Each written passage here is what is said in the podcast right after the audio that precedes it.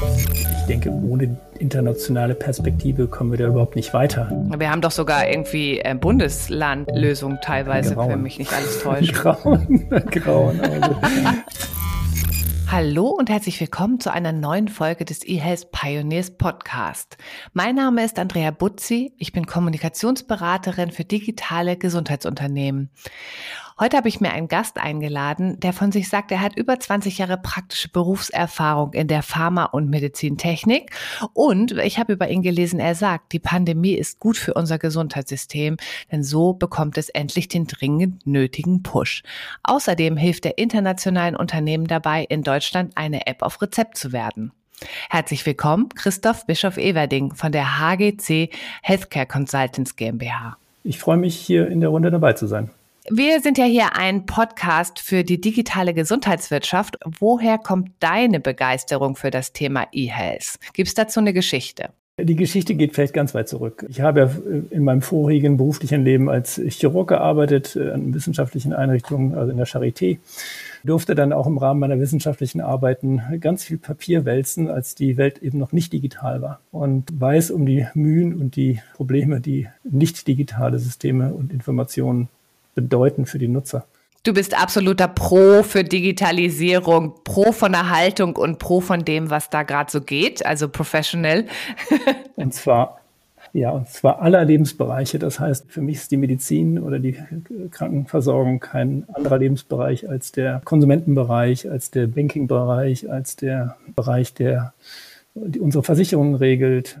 Das ist spannend, weil ich habe jetzt auch mit anderen Interviewgästen gesprochen und da war ein so ein Satz, ist mir im Gedächtnis geblieben, dass ja Gesundheit eigentlich kein Commodity-Produkt ist. Also nicht so wie ein anderes Produkt und deswegen ist es auch total schwer, dafür Werbung zu machen. Dem würdest du dann ja widersprechen. Gesundheit ist natürlich kein Joghurtbecher äh, oder keine Apfelsine, aber ich weiß, dass auch die Gesundheitsleistungen natürlich unter einem hohen Vertrauensschutz stehen müssen, wie sagen wir, unsere Banktransaktionen oder Versicherungstransaktionen auch. Und da haben wir schon lange Jahre tiefes Vertrauen und auch Erfahrung im Umgang mit elektronischem Handeln, Transaktionen machen, Daten sichern, Datensicherheit etc. Da sind wir also gar nicht so sensibel. Wir sind äh, vor allen Dingen völlig unsensibel, sicherlich mit der Datensicherheit unserer persönlichen Daten in den Social Media, wenn ich an Facebook et al. denke. Mm. Da sind wir äh, ganz weit weg von Datenschutz. Mm. Deswegen, ich glaube, da wird dann auch immer das Gespenst aufge aufgerufen, dass unsere Daten in diesen Systemen nicht sicher seien. Da gibt es viele Beispiele aus anderen Ländern. Die Frage ist ja tatsächlich, ob wir in unserem deutschen Markt einen quasi freien Markt für Gesundheitsprodukte haben, weil ich will ja gleich mit dir so ein bisschen auf das Thema digitale Versorgungsgesetz und würde ganz gern mit dir auch über DIGAS, also Apps auf Rezept beziehungsweise digitale Gesundheitsanwendungen mal so ein bisschen sprechen. Und da geht es ja auch ganz viel darum, einerseits natürlich diese App auf Rezept zu werden, formal, also es ist ja eigentlich ein formaler Prozess und einen Evidenznachweis zu erbringen und andererseits aber auch die Menschen auf sich aufmerksam zu machen und so ein bisschen Marketing und Bekanntheit für die Apps zu bekommen, weil es gibt ja viele MeToo-Produkte. Deswegen wirklich auch die Frage, ist der Patient ein Konsument, was Gesundheit angeht, oder ist er eigentlich nur derjenige, der von seinem Leistungserbringer etwas verordnet bekommt? Wir haben keinen freien Markt, was die Gesundheitsprodukte oder die Gesundheitsversorgung angeht. Das ist kein freier Markt, sondern ein hochregulierter Markt der ist auch ein hochgradig schützenswerter Markt. Aber der Mensch und auch natürlich der Patient ist immer noch ein Patient und kein Konsument. Natürlich wird er bestimmte Leistungen im Gesundheitsbereich auch als Konsument wahrnehmen können und auch als solches nutzen können. Aber er bleibt natürlich einer, der Hilfe sucht, Rat sucht, Unterstützung braucht und das kriegt er natürlich dann auf einem anderen Weg als eben über das Sprechzimmer, das analoge Sprechzimmer des Arztes. Ich bin ja auf dich aufmerksam geworden, weil du auf LinkedIn ganz interessante Kommunikation anstößt und Diskussionen. Unter anderem hast du gesagt, dass der durch das DVG also ihr begleitet ja Unternehmen in die Erstattung durch gesetzliche oder private Krankenversicherung und durch das DVG von Jens Spahn ist der deutsche Markt tatsächlich attraktiv für internationale Player geworden. Also ich erlebe das auch bei uns in der Agentur, dass internationale Player kommen und sagen, ja, Reimbursement in Germany. This is great. Ist das tatsächlich jetzt eine Erfahrung, die du auch machst, dass internationale Apps hier verschreibungswürdig werden wollen? Absolut. Wir haben sicherlich damit ein global wahrgenommenes Signal gesetzt und das bringt natürlich auch eine Menge Chancen für das deutsche System, international praktizierte und auch schon äh, etablierte Lösungen nach Deutschland zu bringen, natürlich unter der Maßgabe der Adaption. Das geringste Hürde ist die Sprache, aber natürlich auch an die regulatorischen Bedingungen anzupassen. Und dabei unterstützen wir. Das ist richtig. Wir haben momentan laufende Verfahren zum B-Farm, also das, die Bundesbehörde, die das entsprechend formal in Bonn und Berlin übernimmt. Und da begleiten wir.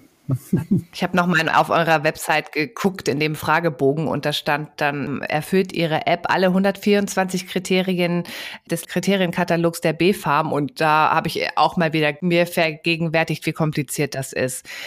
Was sind das denn für Unternehmen? Also du brauchst ja keine Namen nennen, sondern in welchen Segmenten oder wo denkst du, was so die ja, Eintrittsbarrieren vielleicht auch so im Bereich Produkt sind, Gesundheitsprodukt, was jetzt auch gerade nach Deutschland kommt aus dem Ausland? Also es sind Unternehmen, die sind schon in den Märkten USA, UK, also England, Schottland mhm. oder auch Irland unterwegs, die schon äh, Erfahrung gesammelt haben mit ihren Produkten die designt haben, nicht unter der Maßgabe der Erfüllung dieser 124 Kriterien des BFAM, aber die sie äh, entwickelt haben, weil auch in de deren Systemen Patienten, Patienten modern versorgt werden wollen. Äh, mhm. Dort schon, wir haben jetzt einen Mandanten aus dem US-Bereich, der hat schon 60.000 Patienten bei der Depression unterstützt. Oh. Also reiche okay. auch Evidenz gesammelt mit äh, dem Tool, mit, dem, mit der Applikation, mit dem Device. Mhm. Und diese Erfahrung, die hilft natürlich immens, in den deutschen Markt hineinzukommen, weil man schon darlegen kann, dass die Versorgung von Patienten funktioniert. Dass die Patienten äh, am Ende weniger depressiv sind, dass sie weniger den Arzt auch aufsuchen müssen, weil sie vielleicht in einer Übergangsphase dann mit dem Tool, mit dem Device, mit der App gut versorgt sind. Mhm. Ist ja auch eine Versorgungslücke tatsächlich im deutschen Markt, also wirklich schnell gute psychologische Unterstützung zu bekommen. Und es ist dann natürlich auch ein Evidenznachweis da. Also schon mal ziemlich zwei grüne Lichter für deinen Mandanten. Ja, genau. dass, es, dass es vielleicht schnell geht. Was müssen Akteure und Startups aus dem Ausland über das deutsche Gesundheitswesen wissen, um hier erfolgreich zu sein? Gibt es so zentrale Fragen, die ihr euren Kunden gleich stellt oder wo du sagst, es ist immer wieder das Gleiche? Da müssen wir nachbessern, da müssen wir nochmal genau nachfragen.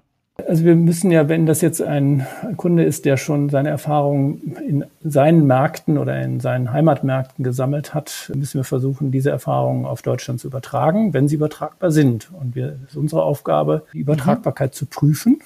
Das heißt, auch da ist das BFAM streng und sagt zumindest, dass uns fremde Versorgungssysteme, wie zum Beispiel das US-amerikanische, da nicht eins zu eins transponibel sind. Das heißt, da wird man dann schauen müssen, dass man deutsche oder deutsch-analoge Evidenz aus vergleichbaren Systemen beibringt. Und dafür hat das mhm. BFAM ja einen ganz interessanten sogenannten Fast Track aufgebaut. Mhm. Das heißt, also mhm. ich kann dann in der Anwendung in Deutschland, wenn ich dann funktioniere hier in Deutschland, wenn ich dann mit einer kleinen Stichprobe oder einer Probe am Markt bin, diese Evidenz liefern innerhalb einer bestimmten sehr knappen Frist. Das können aber ja deutsche Startups auch. Ne? Also es ist ja jetzt nicht, ähm, dieser Fast Track ist ja quasi geschaffen worden, damit nicht mehr diese ganzen komplizierten jahrelangen Studien aus dem Medizinbereich, die man kennt, nötig sind, sondern dass es auch ein bisschen pragmatischer geht, was ja auch irgendwie ganz schön ist. Aber was ich mich gefragt habe, das weißt du bestimmt, ist es eigentlich wichtig, dass man als App auf Rezept auf dem deutschen Markt eine deutsche Sprache wählt oder ist das eigentlich egal? Ja, also der deutsche Patient spricht in der Regel schon Deutsch. Das heißt also, sollte man schon die deutsche Sprache für seine Applikation gewählt haben. Ist das von BFAM auch so vorgesehen, beziehungsweise auch, ähm, um eine DIGA zu werden, ist das Pflicht oder ja. ist das Kür? Nein, das ist nicht Kür. Wir können die Verhandlungen, die können wir in Englisch führen. Wir führen sie auch in englischer Sprache. Also da ist es im BFAM international freundlich. Das heißt also auch ein Investor aus englischsprachigen oder internationalen Umfeld kann hier in englischer Sprache seine Verhandlungen führen. Okay, gut.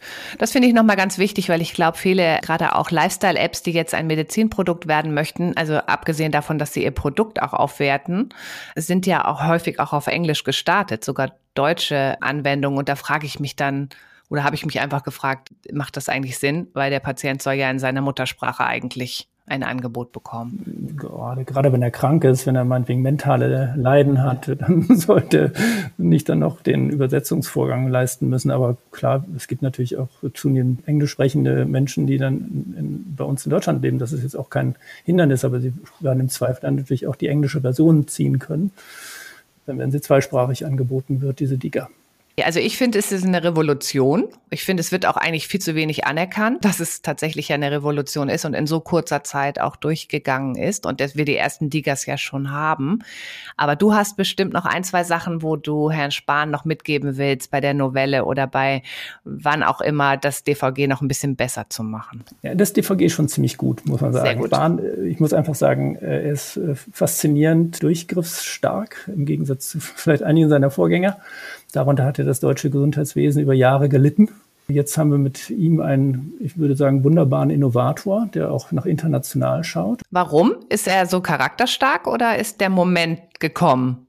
Ich glaube, der Moment ist gekommen, weil Deutschland ja so hinterherhinkt. Also wenn ich jetzt OECD vergleiche, den, bei den digitalen, also bei der Digital Health Ranking Skalierung, Bertelsmann Stiftung oder OECD anschaue, dann ist Deutschland ganz weit, teilweise hinter Rumänien und anderen Schwellenländern hinterher und da muss man nur ins Baltikum schauen, da muss man nur nach Israel schauen, da muss man nach Skandinavien schauen ja. und dann weiß man, weiß man, wie es geht.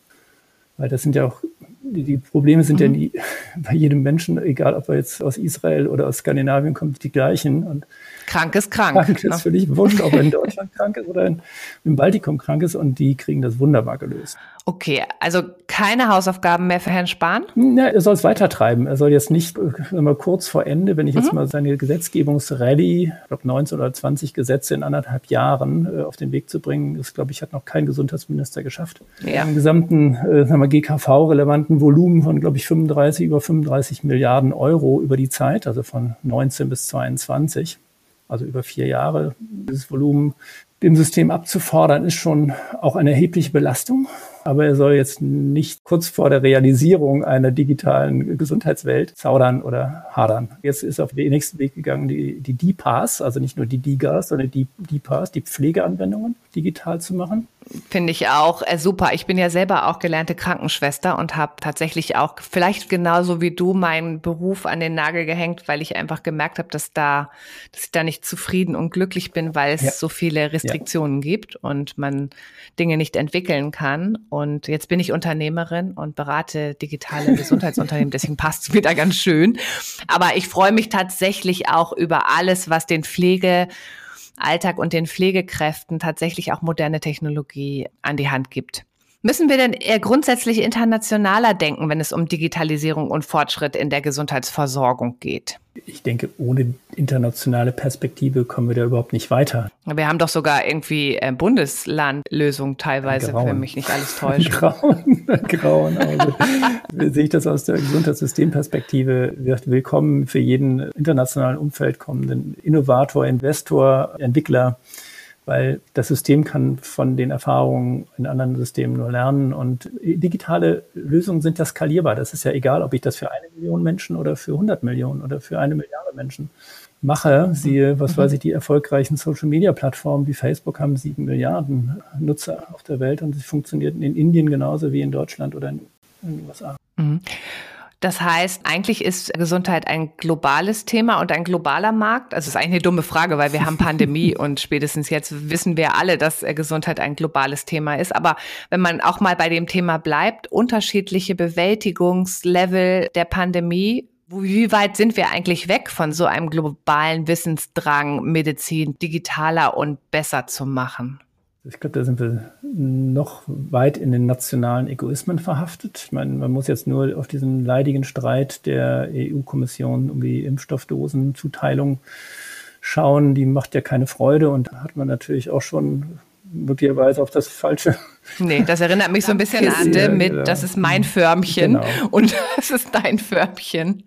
Und man muss ja jetzt hier auch mal unterscheiden zwischen den Politikern, die äh, sehen, dass es das gemanagt wird, dass gute Gesetze gemacht werden und den Produzenten, die gute Produkte herstellen. Und der Produzent, in diesem Fall jetzt hier AstraZeneca oder meinetwegen Pfizer BioNTech, die haben halt eben nur begrenzte Produktionskapazitäten. Der Impfstoff wächst ja nicht auf dem Baum oder auf Bäumen, auf ganz vielen Bäumen, sondern die werden in Laboren, die erstmal, erstmal angeworfen werden müssen, die hergestellt werden müssen, in Produktionslinien, die erstellt werden müssen. Ja muss das ja erstmal auf den Weg gebracht werden. Und da muss man sagen, das war eine super Leistung der Hersteller in einem Impfstoffmarkt, der ja in der Vergangenheit eher stiefmütterlich behandelt wurde. Die Relevanz von Impfstoffversorgung war ja immer dann doch, glaube ich, sehr niederschwellig gesehen, also oder sehr, sehr niedrig bewertet worden.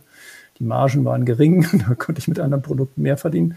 Ja, ja, die Pharmaunternehmen fanden das jetzt auch teilweise nicht so attraktiv äh, und die Impfbereitschaft ist ja, glaube ich, auch immer weiter gesunken. Das kommt richtig. Also insgesamt muss man sagen, die Versorgung äh, durch die Hersteller, die wird kommen, weil am Ende ist es auch dann eine kommerzielle Entscheidung der Hersteller, dieses zu tun. Da springen auch immer mehr Hersteller äh, drauf auf die Fertigung. Da wird man am Ende eine Vollversorgung von genügend Impfstoffen haben. Und dieses Gezänk ist eigentlich mhm. etwas, was den normalen Bürger und den Patienten oder den potenziellen Patienten eher abschreckt.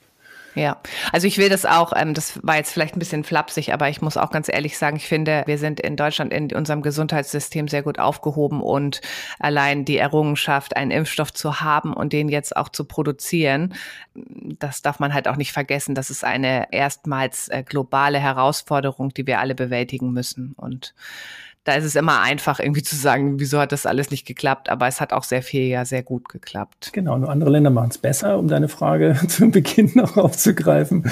Also da muss man einfach sagen, eine, so eine Initiativfreudigkeit des israelischen Gesundheitssystems, gut, die sind jetzt anders aufgebaut, die haben vier große HMOs, also so Versorgungsorganisationen, die dann selber das Heft in die Hand genommen haben. Ja. Da sitzt dann keine kassenärztliche Vereinigung mhm. dazwischen oder andere, die noch ihre Hand aufhalten, sondern das sind dann eben direkt agierende wirtschaftliche Einheiten, die dann jetzt einen Impf durch, durch Impfungsgrad, ich meine von 40 oder sogar schon 50 Prozent der Bevölkerung erreicht haben. Gut, Israel ist kleiner, aber äh, hat natürlich dann auch relativ weniger Ressource zur Verfügung. Die haben es richtig gemacht. Ich frage mich ja manchmal, hat das nur was mit Wirtschaftskraft und so weiter zu tun und Organisationsgrad eines Staates oder hat es auch was mit insgesamt der politischen Haltung in dem Land und der Durchgriffsmacht der Politik zu tun, wie gut man damit umgeht? Ja, es, es, hat sicherlich was mit Organisation und Zuständigkeit zu tun. Und ich glaube, wir haben hier in der Covid-19-Pandemie gemerkt, in unserem Land, dass wir mit den doch fragmentierten, zerstückelten, kleinteiligen Verantwortlichkeiten auf Bundeslandebene uns sehr schwer tun. Und dass wir da eine nationale Strategie dringend brauchen. Ähm, der Föderalismus ist da sicherlich an seine Grenzen gekommen. Ich bin jetzt nicht kontra Föderalismus. Wir haben eine historische Verantwortung und auch eine Historie, weswegen wir föderal organisiert sind. Aber äh, da muss man sagen, ähnlich wie in der Schulpolitik, die in vielen Bundesländern scheitert. Wollte ich gerade sagen, es gibt ja gerade zwei Punkte, wo wir an die Grenzen stoßen und wo Föderalismus vielleicht auch so ein bisschen kritischer beäugt wird. Aber ich glaube, da weichen wir jetzt auch relativ stark ab von unserem eigentlichen Lieblingsthema. Wir wollen ja darüber sprechen, unter anderem, was es international gibt, welche Innovationen es gibt, von denen wir lernen können und die wir auch brauchen. Also gibt es aus deiner Sicht weltweit, du hast ja sehr gute Markttransparenz, etwas im Gesundheitsbereich, wo du sagst, das ist schon irgendwie wirklich ganz weit vorne. Das ist so eine tolle digitale Innovation, die wird ähm, sowohl uns als Menschen als auch als Gesellschaft und als gesunde Gesellschaft wirklich voranbringen. Hast du da ein Beispiel vielleicht sogar? Ich schaue immer gerne ins Baltikum, besonders nach Estland und Lettland. Das sind äh, sehr der digitale Staat. Der digitale ne? Staat, die haben natürlich die Stunde Null nutzen können. Das heißt also, als das Sowjetsystem zusammenbrach in den 90ern, da haben die natürlich eine Tabula Rasa vorgefunden und konnten natürlich das Window of Opportunity nutzen, äh, dass da alles von Null auf aufgebaut werden konnte und die sind sehr weit gekommen. Da ist, sind sämtliche Prozesse, nicht nur in der Medizin, sondern auch in den Verwaltungsprozessen, auch in den Versorgungsprozessen für die Bürger, Stichwort Bürgerämter oder Bürgermeisterverantwortlichkeiten. Den Pass kann ich mir elektronisch bestellen. Und ich kann auch meine, eben meine ganzen Medizindaten, meine eigenen einsehen. Ich kriege ganz viel Informationen auf Portalen die seit 2009, glaube ich, dort in Estland geschaltet sind. Also alle Bürger haben sämtliche, auch sensible äh, Datenbereiche in einer großen Maschine quasi, äh, zentralen Maschine organisiert. Mhm. Und die Datenspeicherung übernimmt der Staat oder wo liegen ja. die Daten? Ja, die liegen zentral beim Staat. Das heißt also, meine Personendaten, wenn ich einen neuen Personalausweis oder einen Reisepass brauche, die liegen auf der gleichen Stelle wie da, wo ich meine, meine Krankheitsdaten liegen habe. Und der Datenschutz wird dennoch großgeschrieben. Das heißt, die haben dort als Patienten, die Esten haben die Möglichkeit, eine Opt-out-Lösung zu wählen. Also können Sie sagen, bestimmte eine Widerspruchslösung. Also Widerspruchslösung, ne? Will ich nicht. Sonst wird das gemacht. Punkt. Genau. Und da hat man, muss man einfach sagen, da hat man einfach einen wunderbaren Pragmatismus an den Tag gelegt, den wir hier in unserer Befangenheit und unserer Datenschutzfreude uns nicht zutrauen. Siehe das Desaster um die Corona App, die ja immer bemitleidenswert schwach ist und natürlich keinerlei Relevanz eigentlich für, für das Pandemiegeschehen hat in Deutschland. Da muss man in andere Länder schauen wie Irland, die haben eine vergleichbare Programmierung, nur die sind sehr viel weitergehend dann dort auch mit Warnfunktionen ausgestattet, auch mit vernetzten Daten, mit Empfehlungen. Und ähm, da ist auch die Bereitschaft, diese App zu nutzen, viel, viel verbreiteter. Warum ist das so? Na, ich glaube, wir haben hier, ich weiß nicht, ob es in den Deutschen genetisch drin steckt, also irgendwo in so einem, so einem Mindset der Deutschen eine extreme Datenaversität, also eine Sorge, dass die Daten missbraucht werden könnten, statt zu sagen, ich habe die Daten als großen Schatz. Was würde denn passieren, wenn ich den Chaos Computer Club mal nach Estland schicke? Würden die da reinkommen? Die würden im Zweifel, die kommen überall rein, würde ich sagen. Die sind ja ziemlich begnadet. Das denke ich nämlich auch immer. Ich glaube, es gibt irgendwie quasi kein System, was nicht gehackt werden kann im Moment. Man kann nur aus den Hackerangriffen lernen und es wieder einmal sicherer machen. Das ist ja irgendwie immer so ein Hase- und Igel-Ding. Ne? Oder so. Henne und Ei. Und wenn ich natürlich kein Ei lege, kann ich natürlich auch keine Brut haben. Das heißt, wenn ich, wenn, wenn ich nichts tue, wie in Deutschland in den mhm. letzten 30 Jahren nichts, also 20 Jahren Elektron, also Digital Health nichts getan wurde, oder sagen wir diese grauenvollen Versuche damals mit der Gematik, mit viel Geld, was dort versenkt wurde, über 15 Jahre nichts tun oder Pseudoaktivismus. Da kann ich auch den Podcast mit Avato empfehlen. Der ist vor irgendwie vier Wochen live gegangen. Da wird auch nochmal die Historie und vor allen Dingen, was wir in Zukunft tun müssen in der Telematik nochmal thematisiert. Aber nochmal zurück zu den internationalen App-Anbietern und Startups, die jetzt mit eurer Hilfe auf den deutschen Markt vielleicht wollen. Erzählst du denen auch sowas? Diesen, also diese, sage ich mal, kulturellen Befindlichkeiten des Marktes und die doch sehr, sehr starke Regulierung oder freuen die sich einfach nur auf diese Erstattungssysteme? Von außen kommen natürlich viele mit Dollarzeichen in den Augen. Mhm, glaube ich. Was auch ganz absolut legitim ist. Und ich glaube, als Unternehmer würde ich diese Verheißung immer sehen. Aber unsere Aufgabe ist ja genau den ausländischen Investoren, aber auch vielleicht den inländischen, die äh, aus, als Digital Natives groß geworden sind und vielleicht die regulatorischen Verhältnisse auch nicht genau kennen, denen auch die Realität nahezubringen. Natürlich nicht in feinsten Details, sondern einfach nur zu sagen, wir haben Hürden, die habt ihr in anderen Systemen nicht, in anderen Ländern diese Hürden zu erläutern und diese Unternehmen so in die Lage zu versetzen, mit unserer Hilfe oder mit, mit deren eigener Ressource, mit diesen Hürden klarzukommen. Das heißt also, wie komme ich zum Beispiel an Verschreiber heran? Wie überzeuge ich Ärzte von dem Nutzen und dem Wert einer solchen Liga, einer solchen Health App? Das ist ja auch eine Frage, die sich die nationalen Anbieter auch stellen. Die stellt sich jeder. Hast du da eine Antwort? Naja, die Antwort kann nur bedeuten, ich kann mit einer bestimmten digital affinen Gruppe von Ärzten oder vielleicht auch mit Fachverbänden, Berufsverbänden ins Gespräch kommen. Ich glaube, auch bei meinen oder unseren Berufskollegen wächst die Erkenntnis, dass ich um digitale Medizin nicht herumkomme dass wir auch aus der Perspektive des Patienten diese digitalen Angebote machen müssen, weil die Menschen bestimmen ja als Patienten, aber auch als Konsumenten natürlich den Takt, was die Bankwirtschaft zum Beispiel verschlafen hat, die digitale Entwicklung umzusetzen in ihren Geschäftsmodellen. Das soll die deutsche Gesundheitswirtschaft, soweit sie als Wirtschaft imponiert, sind ja keine großen Konglomerate, sondern sind ja kleine Einzelunternehmen, müssen die aber auch anerkennen, dass die Menschen eigentlich digitale Versorgungslösungen wollen. Das heißt, je jünger, desto mehr, aber auch ältere und mittelalte Menschen suchen nach solchen Lösungen. Total. Also ich glaube ich auch, dass da häufig auch Vorurteile herrschen, dass ältere Leute nicht so affin sind. Die genau. sind ja meistens sogar mobiler unterwegs, also mit Tablet und Smartphone zum Beispiel, als wir, die noch mit dem Desktop-Computer angefangen haben zu studieren. Ja, wir arbeiten ja noch, wir arbeiten ja noch, die anderen haben ja natürlich Zeit. Nein, aber ich würde einfach sagen, die Gesundheitswirtschaft als solches, ohne jetzt einzelne Akteure zu benennen, die muss sehen, dass sie ihre Kunden nicht verliert, weil sonst verlieren sie die eben an die großen Plattformen. Ja, das ist eben auch noch eine, eine interessante Frage, die ich gerne noch mit dir debattieren möchte. Ich komme ja aus der Internetwirtschaft. Äh, da habe ich natürlich gesehen, wie Monopole oder Oligopole entstehen und große Plattformen sich bilden und was das auch bedeutet für einen Markt. Ist das auch äh, im Gesundheitsbereich eine Gefahr? Also, dass wir wirklich so überrollt werden von den großen Plattformanbietern, die einfach dann den E-Health-Markt auch nochmal mitnehmen? Hm, ich, ich, glaube, sie haben eine gewisse Relevanz für, für den zweiten Gesundheitsmarkt, also für die Commodities, also für die mhm. Fitnessbänder und Lifestyle-Apps. Ich denke, wir haben unseren ersten Gesundheitsmarkt ganz klar mit unseren Sozialsystemen abgesichert und da wird natürlich keine Google und keine Apple-Applikation jetzt äh, den GKV-Spitzenverband entern.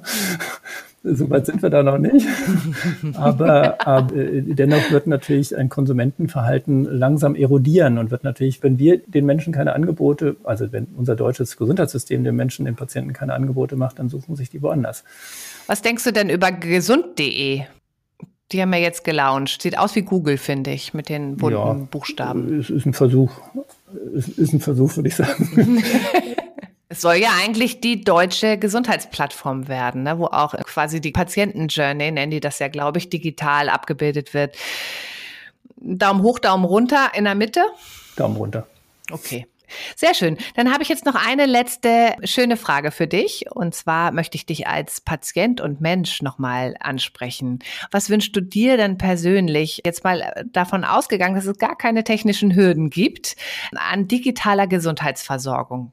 Auch vielleicht in zehn Jahren oder so. Jetzt bin ich ja Arzt und deswegen gehe ich ja nicht zu einem anderen Arzt, außer zum Zahnarzt. Na klar.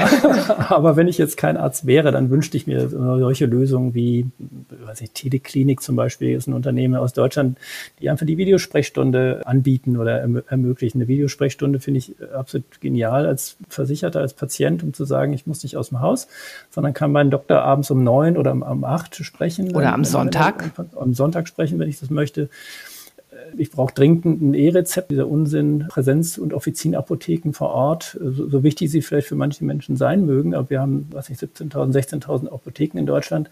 Wir sollten uns auch die Möglichkeit der Medikamentenversorgung über Online-Apotheken zunehmend auch erlauben. Nur da stehen natürlich dann Interessen von bestehenden Berufsgruppen dagegen. Die Apotheker sind da entsprechend abwehrend und verhindern natürlich so nach ständischem Muster, verwehren natürlich solche Innovationen ab. Da muss, man, muss jeder entscheiden, ob er ein Standardprodukt, Medikament, das er genau definiert bekommt über PZN und über also eine genaue Beschreibung auch dessen, was in der Packung drin ist. Das ist ein austauschbares Produkt wie ein wie eine Gartenschere, die definiert ist und die kann ich dann auch im Internet bestellen oder ich kann äh, andere Dinge im Internet bestellen, die standardisiert ist und so ist es auch mit Medikamenten.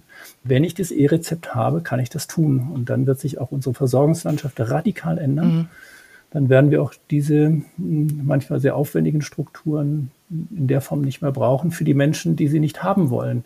Wir werden immer noch Menschen haben, die gehen gerne zum Apotheker und plaudern über ihre Krankheiten und wollen auch Beratung haben.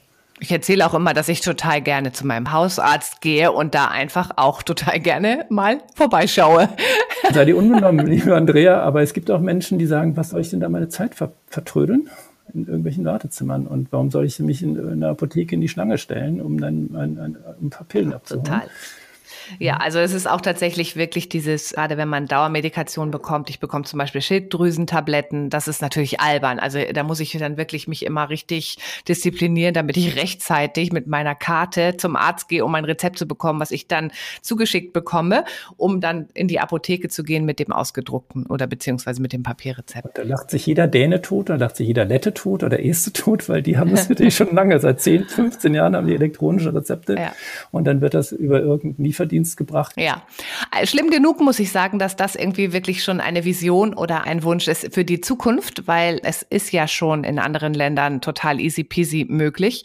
Und ich hoffe, dass wir da dann irgendwie auch so eine Art exponentielle Entwicklung in der Gesundheit erleben, genauso wie ja auch exponentiell die technischen Möglichkeiten jetzt sich natürlich entwickeln. Also das weiß, kennt man ja aus der Theorie, dass wir da immer mehr Bandbreite und Serverleistung und so weiter bekommen. Das ermöglicht ja ganz viel im Bereich künstliche Intelligenz und so weiter. Das wäre nicht mein letzter Punkt. Also KI ist für mich natürlich sowas von immer spannend in der Diagnostik, aber auch von seltenen Erkrankungen. Total.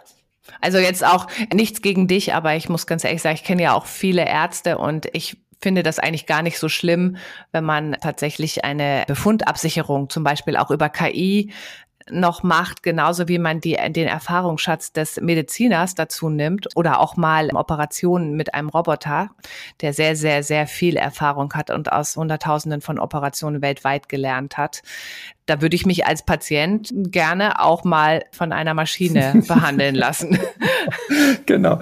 Aber ja, das sind so Zukunftsentwicklungen, die im Gange sind. Und da denke ich, kann unsere Medizin nur besser werden, weil sie momentan natürlich sehr stark von dem individuellen Ausbildungs- und Kompetenzlevel des einzelnen Arztes oder Ärztin geprägt ist. Ja. Es gibt gute, es gibt auch weniger gute. Und diese weniger guten würden, haben ja in unserem System noch Bestandsschutz. Die können ja weitermachen, ohne dass sie sanktioniert werden. Und das würde ja. in einem solch transparenten System nicht passieren. Also ich glaube, wir haben jetzt auf jeden Fall was dazu beigetragen, weil wir sehen auch in unseren Aufgabenfeldern, dass es bei dir sicherlich auch ganz viel um Aufklärung geht und Transparenz zu schaffen bei allen drei Bezugsgruppen. Also wir haben ja die Patienten, wir haben die Leistungserbringer und wir haben die, die es bezahlen.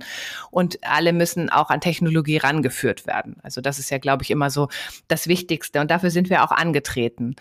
Ich danke dir auf jeden Fall ganz herzlich für dieses sehr, sehr interessante Gespräch. Und ich habe mir hier so ein paar wirklich gute Sätze von dir aufgeschrieben, dass wir uns um die digitale Entwicklung in der Gesundheitswirtschaft einfach, da kommen wir nicht mehr drum rum. Und warum? Weil die Patienten das wollen. Und du sagst aber auch, dass wir auch ein bisschen schauen müssen, was für ausländische Player auf den deutschen Markt kommen, weil die finden natürlich Herrn Spahn und das DVG wunderbar haben erstmal Dollarzeichen in den Augen und merken dann aber schnell, dass es hier natürlich auch strukturelle Hürden gibt, die wir auch eingezogen haben, damit wir so ein gutes Gesundheitssystem haben. Und Israel und Estland, alle bitte mal hinschauen, die sich im digitalen Gesundheitsmarkt tummeln. Da können wir wirklich irgendwie noch was lernen. Habe ich das gut zusammengefasst in deinem Sinne?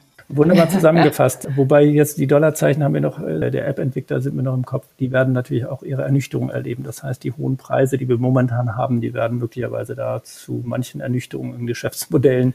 Da führen. gibst du mir direkt ein Stichwort, weil ich denke, wir werden spätestens im März mal eine DIGA-Folge machen, wo wir auch ein halbes Jahr DIGA betrachten werden. Und da werden wir sicherlich auch nochmal auf die Preisfindung zurückkommen. Und da schaue ich mir ganz genau an, was da so in, bei LinkedIn gesprochen wird. Übrigens, das muss ich natürlich auch noch sagen, dieser Podcast ist ja eine Produktion von The Medical Network und wir und du, wir haben uns uns ja zur Aufgabe gemacht, digitalen Innovationen in der Gesundheitsversorgung in Deutschland auch Gehör zu verschaffen und auch ein bisschen Transparenz zu haben. Und alle, die das auch wollen, die können uns natürlich liken, diesen tollen Podcast sharen und uns auch gerne bewerten bei iTunes. Und in einer der nächsten Folgen, denke ich mal, werden wir jetzt über die Gas und Preise sprechen. Vielen Dank, Christoph. Ja, danke, Andrea.